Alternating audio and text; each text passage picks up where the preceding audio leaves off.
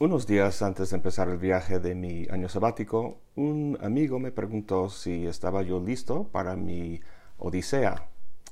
Y pues platicamos un rato y luego me quedé pensando en esa, en esa palabra, Odisea. Y obviamente también en la gran obra de Homero, de la que viene. Para nosotros, Odisea significa simplemente un largo viaje lleno de aventuras, que pueden ser buenas o malas. Pero esto a mi parecer toca solo el aspecto más superficial de la obra de, Homero. Ah, el, tema real de la Odisea, el meollo, ah, es la nostalgia, el deseo de Ulises de regresar a casa. Fue a la guerra con Troya muchos años y luego trata de regresar a, a Ítaca con su esposa Penélope. Pero los dioses se oponen y pues es muy difícil regresar. Y em, entonces la palabra nostalgia viene del griego, significa, eh, pues por un lado, nostos, que es retornar a casa, y algos, que es ah, dolor. De modo que la nostalgia es el dolor que se siente ah, cuando eh, tienes el deseo de regresar a casa, pero estás lejos de, estás lejos de casa. Yo siento ah, lo que yo llamaría nostalgia, pero la gran diferencia es que no es ah, una nostalgia, un deseo de retornar a un lugar geográfico, sino a otra cosa, y eso es lo que quiero explorar en esta, en esta pequeña cápsula. hace unos días estuve en Barcelona y un amigo y colega me, me enseñó su ciudad. Él nació en Barcelona, vive en Barcelona y se notó el gran amor y el gusto que tiene ah, de vivir en, este entorno ah, de, donde nació. Pues yo nunca he tenido realmente esta, esta experiencia de arraigo en un lugar. Yo de niño, bueno, de los primeros 18 años de mi vida, ah, mi familia cambió de casa, de ciudad, como ocho veces. De modo que nunca estuve en un lugar suficiente tiempo como para, para considerarlo mío, ese es mi hogar. Entonces, ¿de qué se trata mi nostalgia? ¿Cuál es su objeto? Pues creo que logré contestarlo ah, hace poco cuando leí una entrevista que le hicieron a Hannah Arendt, el famoso este pensador político alemán. Em, en la entrevista le, preguntan eh, ah, sobre la Europa antes de Hitler y si, si Arendt uh, añora esa Europa. Ella en este momento de la entrevista está exiliada en, los Estados Unidos. Y, le pregunta además, ah, cuando regresa a Alemania, ¿qué es lo que permanece de esta Europa anterior y qué es lo que está perdido? Y pues Hannah Arendt ah, responde diciendo que no llora para nada esa Europa antes de Hitler ah, y que lo que permanece es el lenguaje.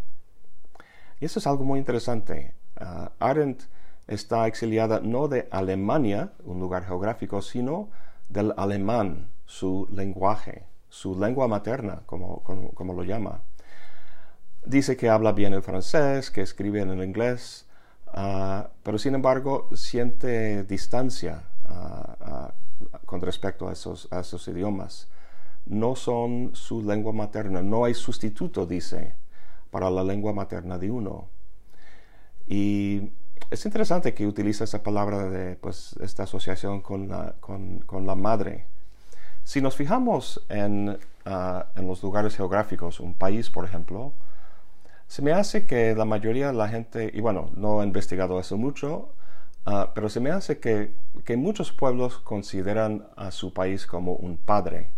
En inglés tenemos fatherland, en el alemán está Vaterland, ah, en el mundo hispano está la, patria, aunque curiosamente ese es un sustantivo ah, femenino. Entonces ahí tenemos los dos, los dos géneros, no estoy muy seguro qué significa eso.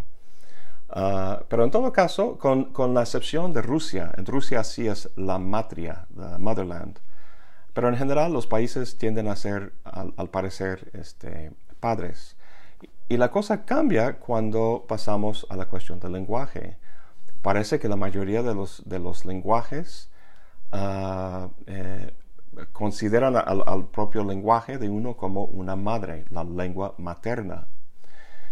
Y bueno, el padre es el que protege, defiende, así tradicionalmente, y la madre es ah, ah, ah, el, género, digamos, que, nutre, que da la fuerza vital a, uno. Entonces, viendo todo eso y, la entrevista con, con, Hannah Arendt, pues me di cuenta que el objeto de mi nostalgia es, es mi idioma, mi lengua materna, que es el inglés. Y de repente cobró mucho sentido una práctica que tengo ah, pues todas las noches. Antes de dormir, pues me acuesto en la cama y agarro un libro de poesía en inglés. Y durante unos 10 o 15 minutos leo poesía ah, en inglés en voz alta. Y eso para mí es una, es una experiencia fundamental, es algo que recarga mi, mi pila espiritual, por así decirlo es que en el día, todo el día, pues estoy dando clases en, español, hablo pues todo en español básicamente.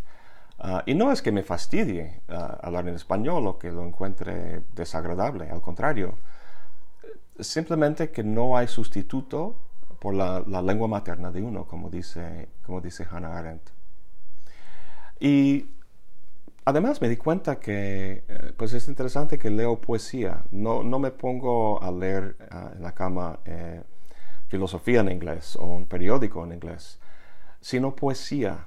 Y yo creo que es, es, porque la, la poesía ah, es eh, la, la, posibilidad de nuestra creatividad. Em, los idiomas, en, la mayor parte de su uso, pues son para comunicación, información, datos, este, se vuelve muy llano, muy, muy ah, monótono y lleno de clichés. Ah, y, es, especialmente cuando resulta ser que tu idioma, tu lengua materna sea el, lenguaje dominante, como es el inglés hoy en día, es el idioma, el lenguaje global a través del cual mucha gente comunica. entonces, en ese caso en especial, a mi parecer, el, lenguaje se vuelve muy abstracto, técnico, monótono y, y, llenos de cliché. Y a veces no reconozco mi propio idioma cuando lo encuentro en, el viaje. entonces, eh, eh, pues esto es el objeto de mi nostalgia, mi, lengua materna. Y voy a seguir este, este año en, la, en, esta gran odisea, por así decirlo, o Odyssey, como decimos en inglés. Voy a conocer este, muchos países y, y, gente y va a ser una experiencia maravillosa. Y me va a dar mucho gusto volver a, volver a casa al cabo del año, a ver mis amigos, las mascotas, la casa, el trabajo, etcétera, etcétera. Pero mi odisea, a fin de cuentas, no es ah, una cosa de años, ah, sino es una cosa diaria. Ah, tengo nostalgia cada día por mi lengua materna y en la noche, pues, apaciguo, digamos, esa nostalgia en ese reencuentro poético con mi lengua materna.